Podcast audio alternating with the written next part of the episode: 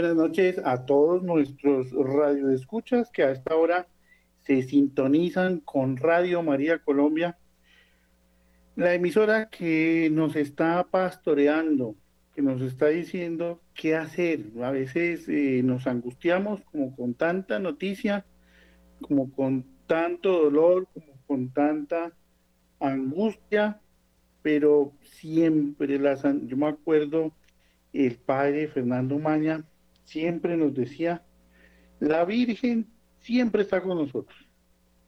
Que a veces se manifieste es otra cosa, pero la Santísima Virgen siempre está con nosotros.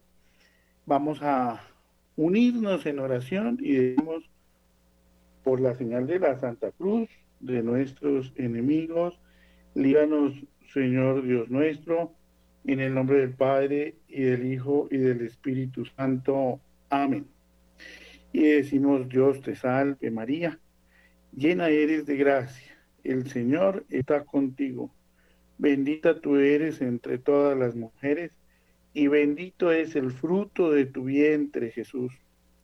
Santa María, Madre de Dios, ruega por nosotros los pecadores, ahora y en la hora de nuestra muerte. Amén. Gloria al Padre y al Hijo y al Espíritu Santo, como era en el principio, ahora y siempre, por los siglos de los siglos. Amén. Bueno, muy bien. El 23 tuvimos Rosario de Hombres en el municipio de Chía.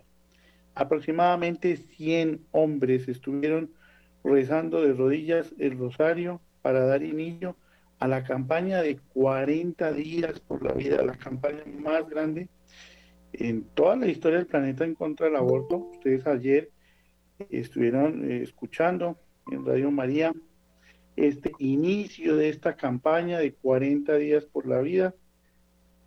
Y estamos, es todo un país, todo un país orando, todo un país reclamándole esta tierra a Dios estamos unidos a Gloria Polo, al Padre Germán Acosta, estamos unidos en oración por un país que queremos y no vamos a soltar tan fácil.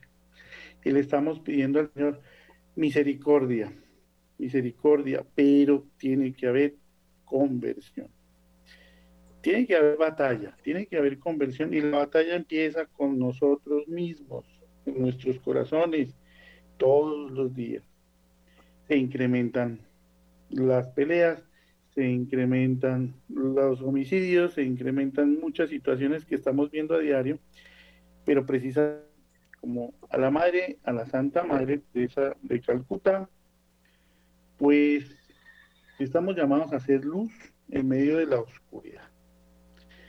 Las reliquias del Padre Pío de China están en Santa Lucía, en el municipio de Chía, y mañana estarán de 5 a 8 de la noche en la Inmaculada Concepción en el municipio de Cajica. Para todos aquellos que quieran estar cerca de una reliquia de primer grado, cuando hablamos de reliquia de primer grado, pues pertenecía al cuerpo del santo, ¿no? Entonces, pues ahí van a estar las reliquias del Santo Padre Pío de Pietrelcina, un santazo, ¿no? Un santazo para nuestros tiempos, que refleja el amor de Dios y que entre sus cosas profetizó, como Marta Rowan, que Colombia sería luz del mundo. Y qué mejor que empezar a hacer luz con estas hermosas mujeres que tenemos allí al otro lado del micrófono unas mujeres muy fuertes, unas mujeres que hace ocho días, pues acuérdense que estuvimos emitiendo desde Florencia, Caquetano, una, una de las zonas más lindas de nuestro país, una zona súper, súper extensa, muy bonita. Y estamos con Dina Marcela Imbachi y sus hermanas desde Florencia, Caquetá, ya les vamos a decir por qué estamos con ellas. Dina, Marcela y hermanas, pues muchísimas gracias de estar aquí en Radio María Colombia y les damos la bienvenida. Buenas noches. Buenas noches, Francisco. Eh, muchas gracias por la invitación que nos hace al programa. Felices, felices de podernos conectar, felices de, pues como usted dice, de, de ser ese poquito rayo de luz en medio de la oscuridad. Muchas gracias.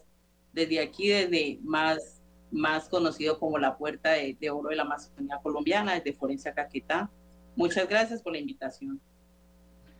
Pues muchas gracias a todas ustedes por aceptarla y le enviamos un saludito a um, Monseñor Omar de Jesús Mejía, que lo llevamos en el corazón, que está con mucho trabajo porque está con dos dioses encima a falta de una, mientras que el Santo Padre nos nombra diócesis ahí al lado cerca. Pues estuvimos por allá, estuvimos en Florencia, estuvimos cerca de San Vicente del Caguán, un saludito a la gente del municipio de Lusitania, un saludito a aquellos que nos acompañaron allá en el corregimiento de San Pedro, eh, un saludito a la rectora y a todos los estudiantes y profesores de mis primeras luces, ¿no? Mis primeras luces. Y un saludo a los funcionarios de la electrificadora del Caquetá, donde también estuvimos.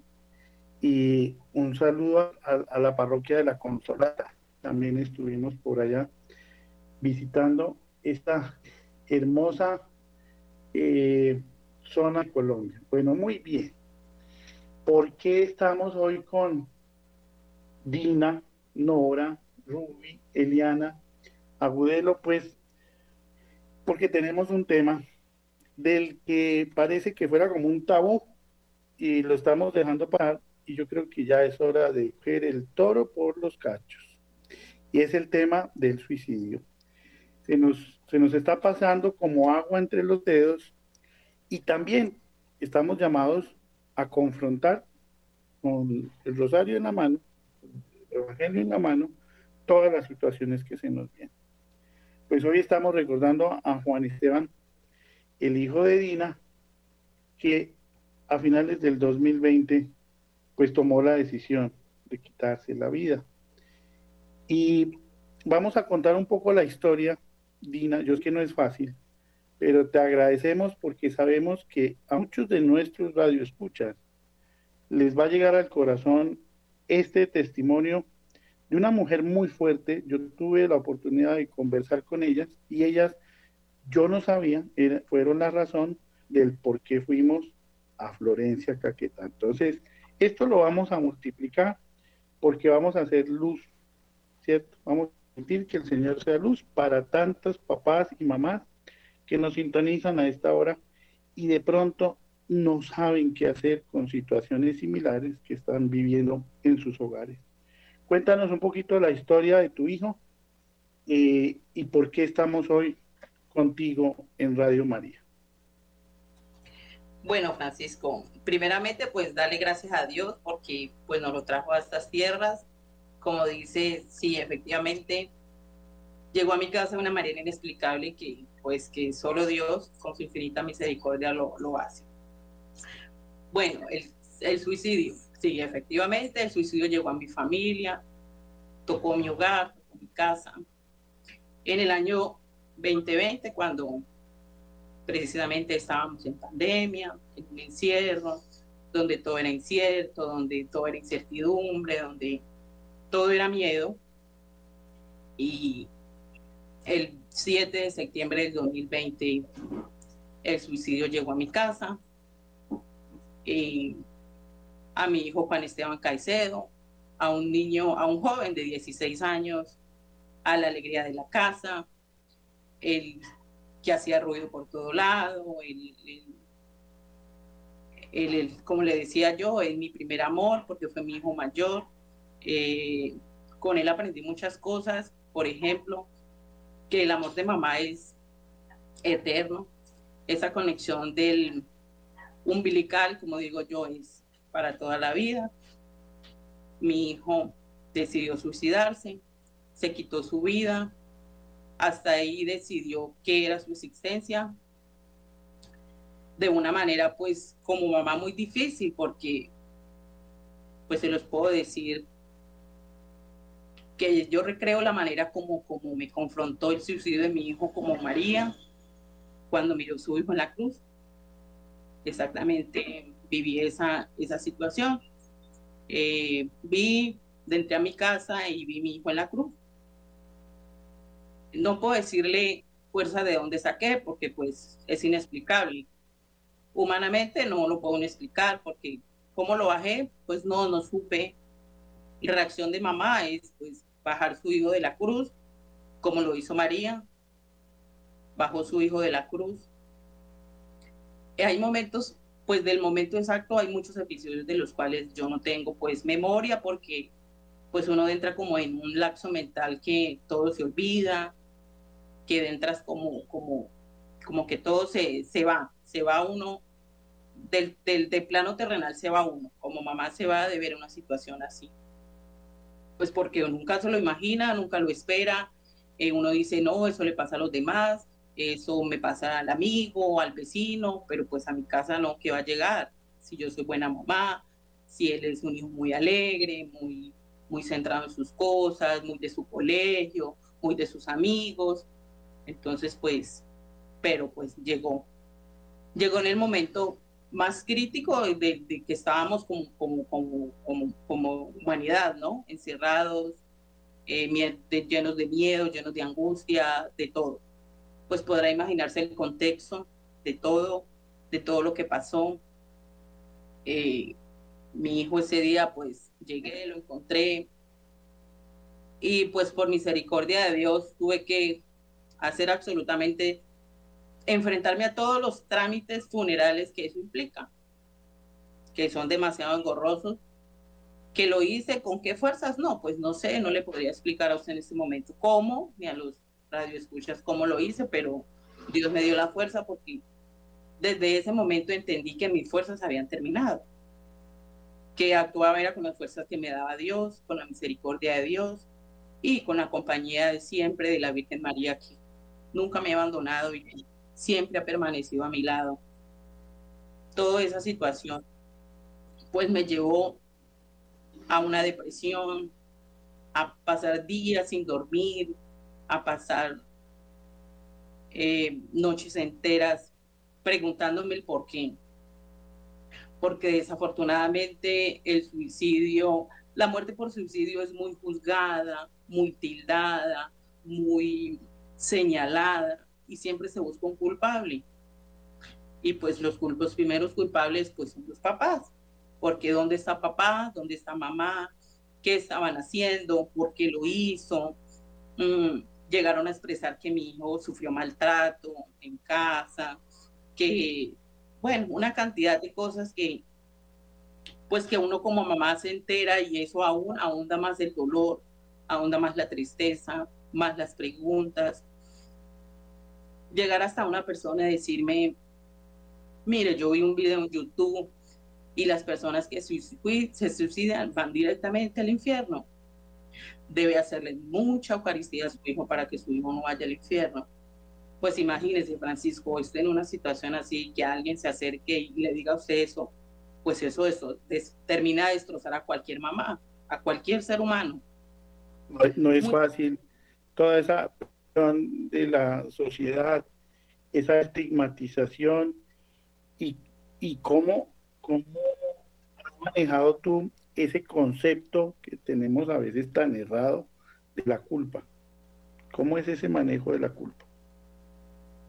Pues Francisco, eso es un proceso, eso es un proceso porque no es fácil, no es fácil uno no sentirse culpable, no es fácil uno como mamá decir, yo no tuve la culpa, yo todo le daba, yo estaba pendiente, yo le daba amor, yo, hay muchas, muchas preguntas que uno como mamá se hace y no es fácil uno enfrentarlas, pero pues poco a poco Dios me dio dando ese, ese, pues ese regalo de discernimiento y de entender que, pues que fue mi hijo el que tomó la decisión de, de quitarse la vida, fue mi hijo en su, en su dolor, en su desespero, en su, en su, en su infinita tristeza que estaba, que la única opción que tuvo fue pues suicidarse.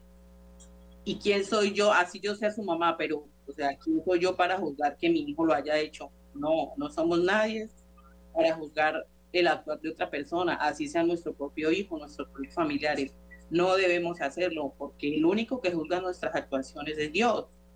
Y, y, era una pregunta que yo me hacía mucho y a mí, gracias a Dios, Monseñor Omar de Jesús, me, en su momento me dijo, tranquila mamá, no se preocupe de eso, que Dios en su infinita misericordia y en el amor tan grande nos tiene, Él tuvo misericordia de su hijo y aún y tiene misericordia de usted. No se sienta culpable, porque gracias a Dios recibió ayuda de muchos sacerdotes, de muchos, de muchos sacerdotes amigos que me ayudaron mucho con las oraciones. Y eso es un proceso, un proceso que uno poco a poco va entendiendo, que poco a poco va asimilando, que a medida de que transcurren los días, Dios le va dando esa, esa fortaleza que uno necesita, poder descargar su corazón y entregarle todo a Él. El, la clave de uno poder superar un duelo, así sea el, la muerte de cualquier pues, ser querido, es, bueno, Señor, yo no tengo las fuerzas, yo no puedo con esta cruz, se la entrego. Eso fue lo que yo hice, abrazar mi cruz con mucho amor, con mucha misericordia y decirle, Señor, aquí está esta cruz, tú me la diste para algo, me la dices, ayúdame. Entonces yo siempre, mi cruz siempre la llevo en manos de nuestro Señor, de la Virgen María y de Juan Esteban y yo somos los que cargamos mi cruz y, y eso ha sido pues una ayuda y, y, y mi corazón día tras día pues siente ese regocijo y esa paz pues que como digo, el dolor no va, o sea, él siempre va a estar presente en mi vida, claro, en las fechas especiales extraña, pero, pero uno poco a poco va entendiendo y Dios le va regalando a uno como esa misericordia, como ese amor, como ese, ese discernimiento para uno entender que, pues que definitivamente así puedan ser nuestros hijos, le pertenecen a Dios y nuestra vida le pertenece a Dios y Él puede disponer de nuestra vida, pues en el momento que Él lo, lo, considere pertinente. Que, lo disponga. Pues yo no sé ustedes, pero yo cada vez que la escucho esta mujer, me llena de fortaleza, ¿no? Es una mujer fuerte de esas de la Amazonía colombiana, vea, ahí están las, las Amazonas, vean, ahí están, ahí las vemos en vivo y en directo. Pero también estamos, y ahí Tina es donde entra Nora, Ruby y Eliana, estas hermosas mujeres fuertes, porque yo no sé con qué, ahorita dicen con qué las alimentaron o qué les dieron en el desayuno, porque estas mujeres son súper fuertes. No sé quién quiera la vocería, si Nora, si Ruby, pero ¿cómo fue ese apoyo de las de ustedes como hermanos? Porque ustedes son muy unidas, como en cualquier familia seguramente habrán diferencias, pero estas hermanas jugaron un papel fundamental como instrumentos de la misericordia de Dios. Entonces, no sé si Rubí o adelante, me dicen quién toma la vocería. Buenas noches. Eh, pues, pues mucho que mucho que aprender y, pues digamos que la historia es larga y no tendríamos nosotros cómo, cómo explicar eh, cómo encontrar como esa razón, cómo salimos. Eh, mirar, eh, mirar el episodio de una hermana cuando yo le decía a ella, o sea, ella perdió un hijo, nosotros perdimos también un sobrino, pero más que un sobrino también lo mirábamos como, como un hijo, ¿no? Entonces, eh, yo dije en algún momento cuando ella empezó a recibir la ayuda, que los sacerdotes, bueno, tratando de encontrarle como como que ella encontrara esa paz que ella había perdido, porque ella decía, yo no, no me hallo, ¿qué hacemos? Hay que buscar eh, la manera de salir y decía que ella no, que ella no podía y que no podía. Yo decía, en algún momento me dijeron, esto, hay que dejar como el duelo, como el dolor.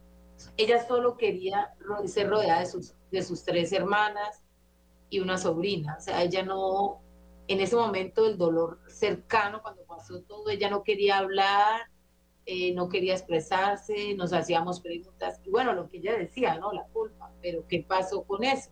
O sea, que yo tengo la culpa, lo veces yo tuve la culpa, pero no solo le pasó a ella, entonces entra la tía, la otra tía, venga, yo pude haber hecho eso. ¿Qué pasó? Porque es que nos encontramos ese fin de semana en un episodio muy bonito de familia, en el que entramos a interactuar, tuvimos un compartir y él estuvo muy contento, ¿sí? Entonces, digamos que uno de entrada dice, pero ¿qué pasó si estábamos contentos? Entonces son cosas con las que no solamente entra la mamá a, preguntarse, sino nosotras. Nosotras lo rodeamos a ella de compañía, pero más que compañía, del silencio. Y tratamos de entender que ella no quería hablar del tema y no quería nada. Ella quería estar cerca de nosotros.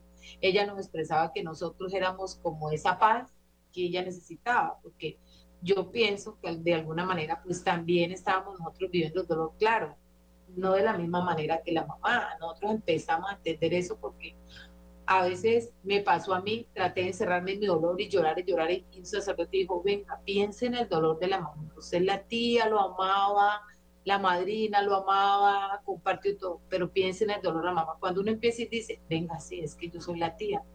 Y si pienso en el dolor de la mamá, en la conexión umbilical que hay, bueno, todas esas situaciones que nos hicieron entender que era más duro el dolor de ella. Entonces entramos nosotros en ese silencio y sencillamente el acompañarla, acompañarla, orar. Eh, ella se desconecta del mundo y uno, pues, ¿qué hacemos? Hay que acogerla, traerla más cerca, tenerla más cerca de la casa. Entonces, eso fue lo que hicimos, trasladarse de casa y así solo nos miráramos y solo lloráramos, ese proceso lo hicimos así, llorando y orando.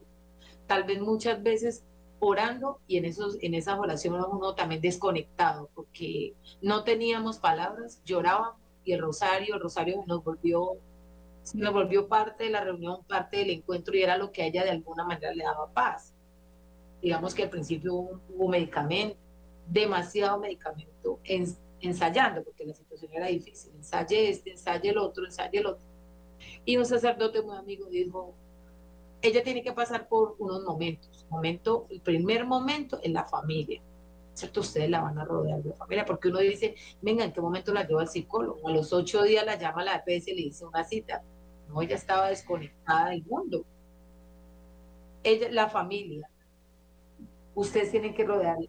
Y hay un punto en el que ella misma va a sentir la necesidad de pedir ayuda. Ustedes solamente díganle cuando usted quiera y eso fue lo que nosotras como hermanas tratamos de hacer.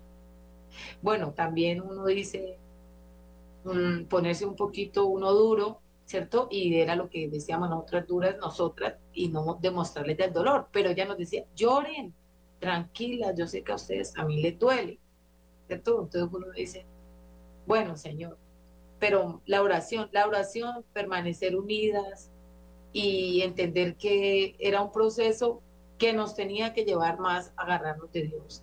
Para la gloria de Dios nosotros eh, decimos, ella dice, digo yo, mis hermanas, habíamos hecho el retiro de Maús. Y si una situación de esas a nosotros nos coge de alguna manera lejos de Dios, no sabemos cómo hubiera sido la situación. En que pueda terminar una situación de tanto dolor. Pero miren que un poco esa nutrición que viene la palabra de Dios. Yo hablaba con Marcela, esta mañana le decía a Marcela, ¿qué frase quieres que le pongamos a la publicidad que envía Radio María a sus oyentes? Y ella me decía, Francisco, yo me he identificado mucho con esta de Josué 1, del 8 al 10, en esa parte que dice, te he mandado que seas fuerte y valiente. Ahí está esa frase, te he mandado que seas fuerte y valiente, una frase además que es una orden, ¿no? O sea, como que cero negociación con el Señor y además que nos manda a ser profetas, o sea, aparte de todo, vaya y háblale a la gente, ¿no? Las cifras, pues no nos ayudan mucho, ¿no? Estamos viendo que en Estados Unidos, con el tema de la pandemia, alrededor de 500 mil personas se nos han quitado la vida más de, de, a 10 mil por eh, estado, más o menos contabilizando los 50 estados de Estados Unidos.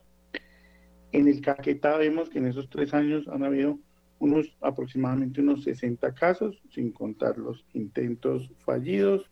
Por cada mujer que lo intenta, cuatro hombres lo están realizando. Estas cifras nos las tenemos que masticar, las tenemos que digerir y mirar qué está pasando. Aunque según estadísticas de Forensis, de Medicina Legal, la revista de Medicina Legal, la mayor cantidad de suicidios está entre los 15 y los 34 años. Debemos coger este tema, adentrarnos. Pero volvamos a esa relación con Dios en ese momento de desasosiego y solo la misericordia de Dios nos reconoce en ese momento, como decía Santa Sor Faustina, como una miseria, ¿no? Santa Sor Faustina decía, Señor, pero es que yo no tengo que ofrecerte, yo solamente tengo mi miseria. Y le dice el Señor, pues eso es lo que necesito, que me entregues tu miseria en mi corazón, en mi cordis. Viene la palabra misericordia. Y muy seguramente llega un momento en que Marcela, tú peleas con Dios. ¿Cómo es ese momento de esa de entrar al ring con Dios y decir, bueno, paso aquí y pelear con la Virgen María? Bueno, Francisco, sí, hubo, hubo una pelea con Dios. Éramos como, ahí como le decía yo, como la canción, peleábamos, nos contentábamos y seguíamos. Pero pues, pero pues nunca, nunca me alejé de Dios siempre, siempre supe que si era difícil con Dios, pues imagínense, sin Dios, era imposible. Pero con alguien que yo sí peleé y con alguien que, que le reclamé y con alguien que yo dije por qué, fue con la Virgen María. Y ella lo sabe. Porque pues, me pasó algo muy particular en un rosario que estaba haciendo yo en, como en junio de ese año, del 2020. Yo pues en ver que mi hijo ya pues iba a hacer su, estaba terminando su colegio, eh, entonces yo le dije, mamita María, eh, ese misterio lo quiero dedicar para que seas tú quien guíe la, la formación profesional de Juan Esteban, para que seas tú el que le ilumine, me ilumine a mí, para pues para llevarlo al sitio indicado, ¿no? Lo que hacemos las mamás. Palabras textuales, le dije, Virgencita María, llévamelo a la universidad, pero que allá no me le vaya a pasar nada de nada. Fue lo que yo le dije a ella. Y yo seguí, yo seguí rezando mi rosario y todo. Cuando llega este episodio, yo, yo le reclamé muchísimo a ella, demasiado. Eh, inclusive con la, pues con el ángel que Dios me mandó, que fue la persona que me guió, que me ayudó a salir como de ese, de ese túnel en que estaba, le dije yo, eh, le dije yo, ella me dice, ella me dice, y yo estoy brava con la Virgen, yo no quiero la Virgen, yo le tengo que confesar, yo le cogí miedo a la Virgen, yo le cogí miedo a la Virgen porque yo le dije, pero ¿por, ¿por qué me tiene que hacer esto? Porque si yo le pedí que me protegiera a Juan Esteban, ¿por qué permitió que él se fuera? ¿Por qué no estuvo ahí con él? Si yo no estaba, ¿por qué no estuvo con él? ¿Por qué no lo ayudó? ¿Por qué no hubo una señal que me dijera, mire, mamá, yo estoy así? ¿Sí? Entonces, y ella lo sabe. Y ella lo sabe, yo se lo reclamé. ¿Y qué fue la respuesta de esa persona que me, que me dijo ese día? Me dijo, usted es muy María, usted se parece mucho a María. Y yo dije, pero como que yo, yo iba en ese, yo iba pues destrozada y que le digan a ustedes, uno dice, pero venga, ¿cómo dice eso? Si yo estoy en pelea, yo no la quiero, yo le cogí miedo, yo no me siento capaz de, de, yo hacía el rosario, pero yo, yo era peleando con ella. Yo le reproché mucho a la Virgen María el por qué se me llevó a Juan Esteban, el por qué permitió de que él se fuera. Y aún más de esa manera, ¿no?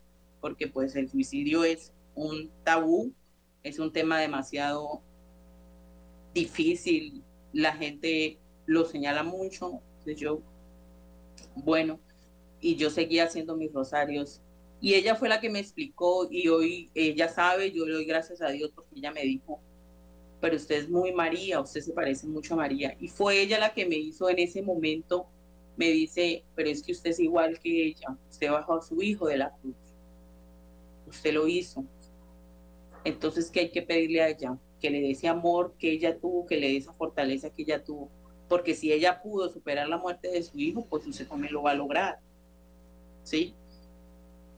Y empecé yo el rosario, visitas al, visitas al, pues que hacíamos normalmente con mi esposo, y Eucaristías. Yo puedo decir de hoy fe que la Eucaristía es la mejor manera de uno sanar el alma, de uno tener paz, de uno poder llevar un duelo. Hasta ese momento yo no era casada, yo no podía comulgar, yo le dije a mi esposo, yo en este momento necesito casarme. Siento la ansiedad, la necesidad de recibir a, a Cristo corazón, en mi vida, en mi cuerpo. Y así lo hicimos, bajo todos los pronósticos, bajo todas las situaciones, fue algo demasiadamente sencillo. Me casé y pude comulgar. Y les puedo decir que desde ese momento mi vida empezó a cambiar desde que yo sentía a Jesús en mi corazón, desde que Dios llegó a mi vida, Él en cada Eucaristía, en cada comunión, Él iba sanando mi corazón. Y la Virgen me empezó a, me empezó a mostrar, me empezó a, dar entendimiento, discernimiento, de que si yo lo había logrado, yo también podía lograr. Eso fue lo que ella sembró en mi corazón. Si yo lo pude, usted también. Y eso es lo que ella hasta hoy, ella me, infunde en mi corazón todos los días, esa fortaleza, esa fuerza para seguir, esa manera de que cómo puedes transformar el dolor en esperanza, en alegría. Y algo también particular que desde el primer momento en que yo le empecé a entender que yo debería, yo debía dar gracias a Dios por la vida de Juan Esteban, eso también empezó a sanar mi corazón le empecé a decir, Dios, gracias por todos esos años que me lo diste, gracias por ese hijo que me envió, gracias por esa persona que dijo, gracias por el amor que nos dejó, gracias por la alegría, gracias por todos esos, ese, ese corto tiempo en esta vida fue suficiente, fue suficiente para que Él nos dejara todo ese amor, toda esa alegría y toda esa fuerza que tenemos para seguir, porque no es fácil. Hay días que son mucho más duros que otros, hay días que son difíciles, particularmente este mes. Este mes de septiembre se denomina el mes, el, mes amarillo, es el mes de la prevención del suicidio. Yo no lo sabía hasta que mi hijo se suicidó. Él fallece un 7 de septiembre. El día de la prevención del suicidio es el 10 de septiembre. Mi hijo cumplía años en la tierra el 16 de septiembre y yo cumplo años el 18 de septiembre. Entonces son es un mes demasiadamente particular que yo no lo quería, que yo el primer año para mí fue lo más desastroso que me podía llegar a mí fue que llegara de septiembre. Le puedo decir que los dos años fueron muy difíciles. Ya este año fue muy diferente. Ya este año, por la gloria de Dios y la misericordia de Dios, llegó Francisco Moncayo a mi casa el 16 de septiembre. Y fue una visita demasiadamente especial de mi casa, de mi familia, y eso hizo que el día fuera súper especial. Y todo eso lo hace pues Dios en su infinito amor, en su infinita misericordia que nos tiene, en su, en su, pues en ese amor tan grande que Él nos tiene y esa misericordia que nosotros como humanos pues no la, pues no la calculamos. Definitivamente Él es muy grande, Él es muy bueno con nosotros. Y vemos ahí precisamente esas rosas, que yo la identifico a cada rosa, inclusive con cada una de ustedes, porque seguramente detrás de cada una de ustedes vendrán cientos de mamás buscando ayuda, consuelo, y ustedes ya pues han pasado por una situación. Gloria a Dios, gloria a Dios que nos, que nos acompaña permanentemente y nos acompaña con este Salmo 147, versículo 3, que dice, Él sana a los quebrantados de corazón y venda sus heridas. Él sana a los quebrantados de corazón y venda sus heridas, Salmo 147, versículo 3. Pero fíjense que volvemos a donde el Padre Umaña y el Padre Umaña nos decía, amar son tres cosas. Una es dar, otra es darse, la tercera, que es la más difícil, sobre todo en esta época, es recibir. Recibir consuelo, recibir ayuda, eh, seguramente llega un momento en, que nos encerramos en el dolor, no queremos saber de nada ni de nadie, pero ahí estaban eh, y están, fíjense, hoy hasta el día de hoy eh, vemos a las hermanas y estuvieron los retiros de Maús y estuvieron los sacerdotes y estuvo y tú me comentabas que en cada retiro iba sanando algo, cada Eucaristía. Sí, sí, Francisco, así es. A mí, el grupo de Maús, para mí ha sido muy especial y es un grupo que yo quiero mucho, porque pues Dios me permitió hacer mi caminar en el 2017. Él me preparó. Él me preparó, él hizo un camino conmigo para darme todas las herramientas, porque él sabía que lo iba a necesitar. Él sabía que iba a necesitar todo lo que Él me, ha dado por medio de Maús, Él sabía que yo lo iba a necesitar y efectivamente así fue. Porque, porque ese es un grupo que yo sé que oran y oraron mucho por mí. Son personas muy especiales, son personas muy orantes y todas, todas, todas, yo sé que hicieron oraciones por mí, por mi fortaleza, por mi, por, por mi recuperación, por todo. Y Dios en cada retiro, en cada retiro me fue mostrando paso a paso el, motivo por el cual, pues, mi hijo se había suicidado, mi hijo había muerto. Eh, inclusive en un retiro él me, él me regaló la cita bíblica de Sabiduría 4, de 7 al 15, donde me dice, porque aún yo me preguntaba mucho por qué, por qué se lo llevó, y él ahí en ese texto me reveló absolutamente todo el por qué se lo llevó. Porque el texto dice la muerte prematura del joven, donde él narra que él se lleva al joven antes de que el pecado lo, lo, lo, lo, corrompa, antes de que lo consuma, que él ya ha cumplido su misión en la tierra, que él ya que por el infinito amor que le tiene a esa persona, él decide llevársela, que él ya cumplió la misión que Dios le tenía en esta tierra y por esa razón se lo lleva, que no importa los años, que no importa la vejez, que Dios cuando tiene las cosas para uno, así son. Entonces, eso fue un regalo que Dios me hizo y me lo hizo la noche que llegué del retiro de Maús.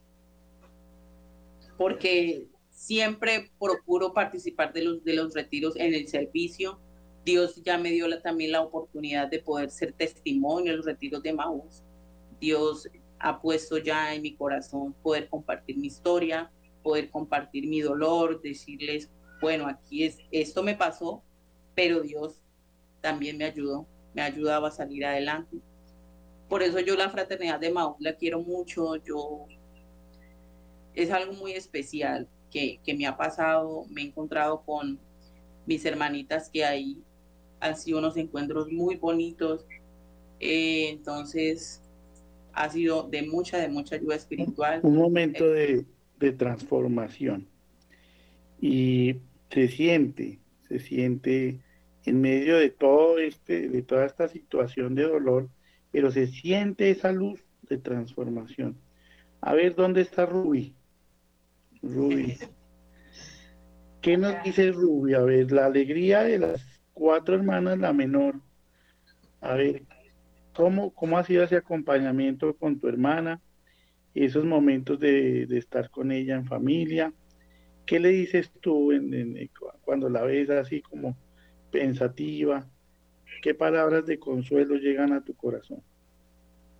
Eh, hola Francisco, eh, pues eh, como lo decía Nora ahora, a veces las palabras sobran, cuando los gestos y los hechos los hacemos. Entonces, yo creo que no es más de preguntar cómo está o cómo se siente, sino abrazar y abrazar en el silencio y en la oración. Yo cuando sucedió eso, yo por, digo yo, por cosas de mi Dios, yo estaba desempleada. Entonces sucede eso y le digo yo a mi esposo, yo voy a ir a vivir con mi hermana, porque pues yo tengo primero hermana que esposo. le dije yo a él, entonces yo, mi hermana me necesita. Entonces él se quedó viendo y me dijo, sí, no hay problema. Yo prácticamente me vine con mi hermana porque pues mi hermana, eh, pues todos trabajaban. Yo no, yo dije, yo tengo que estar con ella. Ella, pues nosotros la mirábamos, pero ella no era de este mundo. Entonces yo me vine a vivir con ella, prácticamente estuve una semana con ella. Eh, no hablábamos del caso para nada, ni preguntamos cómo fue o qué han dicho, como que hicimos oídos sordos a la sociedad que tanto juzgó.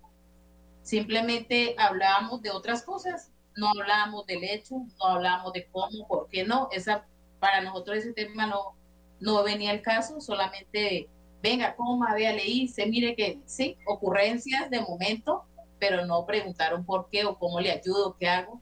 Un día le dije, vámonos para el salón de belleza, arreglamos el cabello, o sea, cosas fuera de contexto que no tenían nada que ver con el hecho que había sucedido. Entonces digo yo, el acompañamiento no es en palabras, sino en hechos y a veces en el silencio, pero en un silencio de oración, porque yo soy de rosario todos los días y yo les digo a ellas, yo sin rosario no puedo salir de la casa y yo me levanto y yo es el rosario. Entonces es más de un no preguntar, sino de un acompañamiento en, en silencio y en oración lo, lo hice a ella y yo creo que todas porque buscábamos cualquier excusa para reunirnos y para hacer el rosario. Y entonces como que eh, llegó la novena y todas, todos los días vamos a hacer novena. Nos llegó la Virgen, vamos a hacer novena. O sea, fue un tiempo donde la Virgen se dedicó a llegar.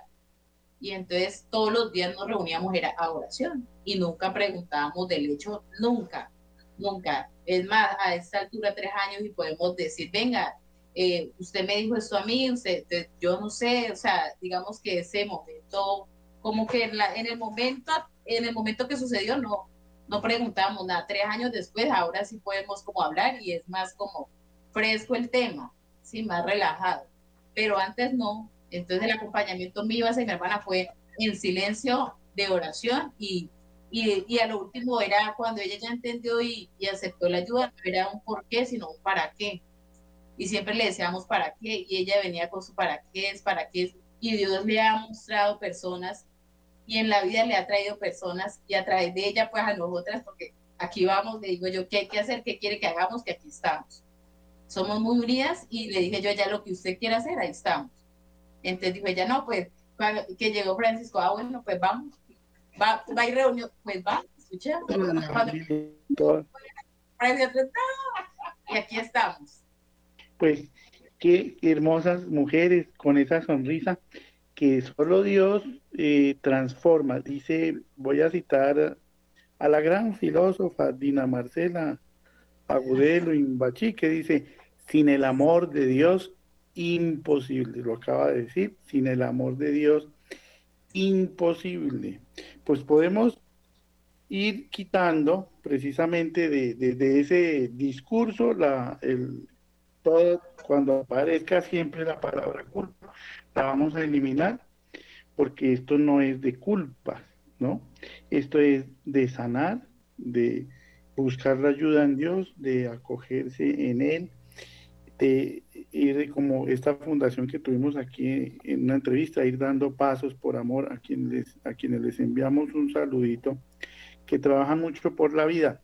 Allá este Francisco Javier tiene una, unas novenas por, las, por la vida que hemos sacado desde acá de la Fundación Nuestra Señora del Refugio eh, para que les hagan llegar la novena por la vida. Es muy linda, es muy sencilla, es un manualito como para estos tiempos. Todo un país unido, miren qué lindo, casa por casa. Tenemos que ir, familia por familia, orar, ¿no? El la misión de ustedes ni me la quiero imaginar, porque Dios se está preparando para ir quién a dónde hablarle a quién sabe cuánta gente. Para ir cerrando, yo quiero escuchar un poquito a Nora. que nos hable un poquito, Nora, de cómo ha sido este, este proceso de luchar al lado de su hermana y de irla y ya muy recuperada para Dios. Mm, totalmente. ¿Qué dice Nora para que nos cuente un poquito? Hola Francisco, yo ya hablé Eliana.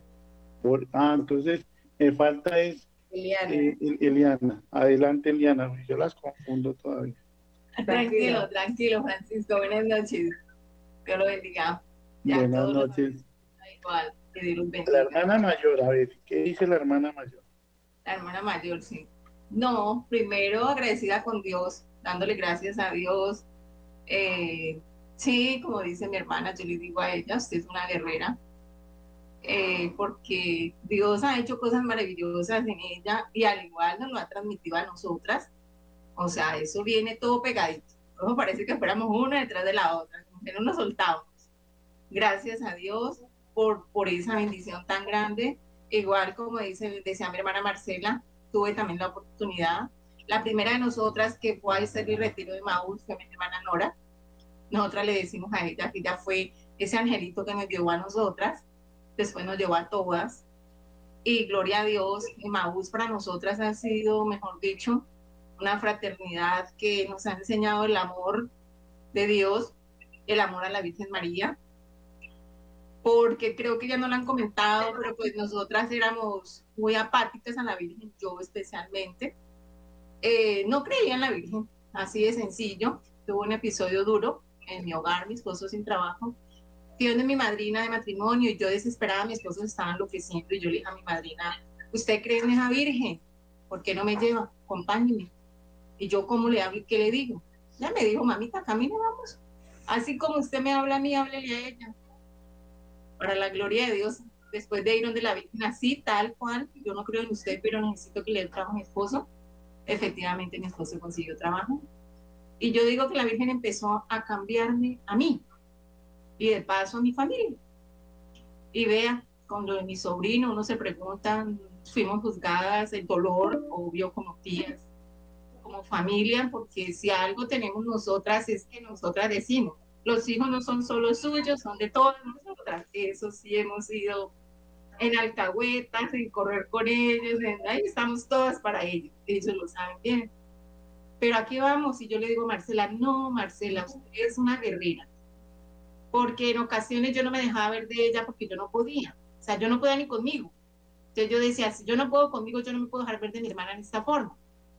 Entonces sí, efectivamente. Y yo la llamaba, ella me decía, gorda, ¿cómo está? Yo bien ah, bueno, pero ese día no la veo, no, yo estaba re mal, pero yo que me iba a dejar ver de ella, no, no. Cuando ella un día muy linda nos dijo, mientras tengamos vida, hay que luchar. Si me lo dice ella a mí, con ese dolor tan grande de haber perdido a su hijo, ahí fue donde yo dije, yo ya no tengo disculpas, yo tengo que seguir adelante y, y al lado de ella. Y aquí vamos, gracias a Dios. ¿para dónde vamos? Para donde Dios nos lleve, porque eso decimos. y, ahí van, ahí van todas detrás, ah, manifestando ese amor de familia. Pues un testimonio que nos llega al corazón a todos los que sintonizamos a esta hora eh, Radio María, un, un, dolor que se va transformando en luz. Y dice ese Salmo 147, versículo 3, lo volvemos a repetir. Él sana a los quebrantados de corazón y venda sus heridas. Si alguna persona nos está escuchando y ha pasado por esta situación, así como la familia Imbachí, Delgado Imbachí, o Imbachí Delgado. Nosotros somos Agudelo, Agudelo Imbachí. Agudelo, Agudelo Imbachí.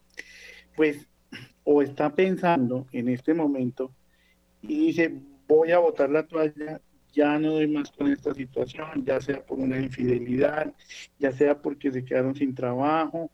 Acuérdense siempre del primer mandamiento, amar a Dios sobre todas las cosas. Amar a Dios sobre todas las cosas. Es lo más liberador, la palabra de Dios. Y yo los invito a ir a sus casas y los que van manejando su camioncito y sus taxis o los que están en los hospitales, o los que están fuera del país. A todos los invito a que repitamos juntos esta frase que tanto necesita Colombia. Colombia necesita sanar. Necesitamos sanar. Si sanamos, no hay pero ni un metro cuadrado para que entre el, miedo y, y el terror.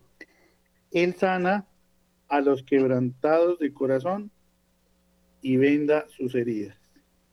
Salmo 147, versículo 3. Marcela, en un minuto, un mensaje para todos aquellos que han marcado en su dial Radio María y un mensaje para cerrar este hermoso programa que tuvimos hoy con estas mujeres guerreras y, fuertes. A ver cómo hace mensaje. Bueno, pues, ¿qué les, qué les digo? Que nunca estamos solos. Que aunque, aunque nos encontremos en, los, en las dificultades más grandes de nuestra vida, aunque enfrentemos cualquier situación de enfermedad, de muerte, de soledad, de depresión, nunca, nunca estamos solos. Dios siempre está con nosotros. Él siempre está ahí ayudándonos, Él siempre está ahí sosteniéndonos, Él siempre nos ayuda a cargar esa cruz.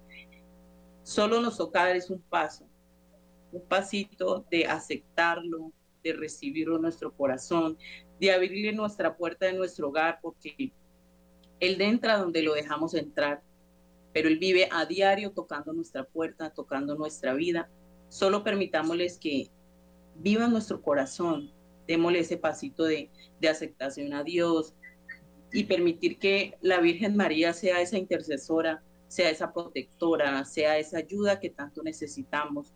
Porque como decimos con Mamita María, el camino es más corto hacia Jesús y hacia nuestro Señor Jesucristo. Permitamos que todo ese amor que Dios tiene para con nosotros podamos recibirlo de la mejor manera acojamos esa cruz con mucho, con mucho amor, con mucha misericordia y pedirle a Dios que siempre nos dé ese discernimiento porque la cruz que Él nos da a nosotros siempre tiene un para qué. Preguntémosle a Dios, Señor, ¿para qué esta enfermedad? ¿Para qué este dolor? ¿Para qué es esta soledad que tiene mi vida? Y Dios en su infinita misericordia, Él siempre nos da la respuesta. ¿Para qué? Yo le decía, ¿para qué, Señor, la muerte de mi hijo? Pues hoy lo entiendo. ¿Para qué? Para que la muerte de mi hijo sea un punto de referencia a esos jóvenes que de pronto en este momento están pasando por alguna situación de depresión, de tristeza, de soledad. ¿Qué les puedo decir? Busquen ayuda. Busquen ayuda en la persona que tengan al lado. Busquen ayuda en papá, en mamá, en ese, en ese amigo, en ese, en ese compañero que tienen al lado, que todo de la mano de Dios, absolutamente todo de la mano de Dios, tiene una solución. Siempre salimos victoriosos cuando aceptamos a Dios en nuestro corazón. Así el dolor sea fuerte. Y recuerden que Dios no da dolor que no podamos soportar. El dolor que nos da, Él, él nos ayuda a soportar. Y la cruz que Él nos da, la podemos llevar. Así, así como decía Santa Sor Faustina, con Dios todo y sin Dios nada. Pues a ustedes, mil gracias por responder generosamente a este llamado de Radio María. Me alegra verlas a las cuatro allá, están para una foto. Están muy lindas. ¿Y cómo transforma el Señor ese dolor en esta luz que está saliendo para Colombia en este momento?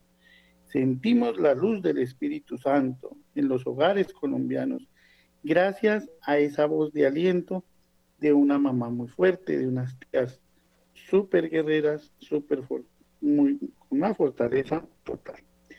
A todos ustedes que nos sintonizaron, pues seguimos con esa palabrita que oímos durante toda la entrevista, con el Santo Rosario, con Mater Fátima, los 5 millones de rosarios por Colombia. Colombia necesita sanar, pero la clave está en la unidad que nos unamos a orar todos por todos y seguro que la cosa cambia. A William, allá en estudio, que hace posible que nos podamos conectar. Muchas gracias. Sigan orando mucho por Radio María y por el Padre Germán Acosta, y los invito a que donemos a Radio María ese bono tan necesario para que sigan llegando testimonios tan hermosos y tan lindos como estas cuatro rosas que tenemos ahí enfrente. Que el Señor los bendiga, los guarde y nos proteja de todo mal y peligro y a nuestra patria. En el nombre del Padre y del Hijo y del Espíritu Santo. Amén. Muchas gracias y nos vamos con los cinco millones de rosarios de Radio María y Mater Fati.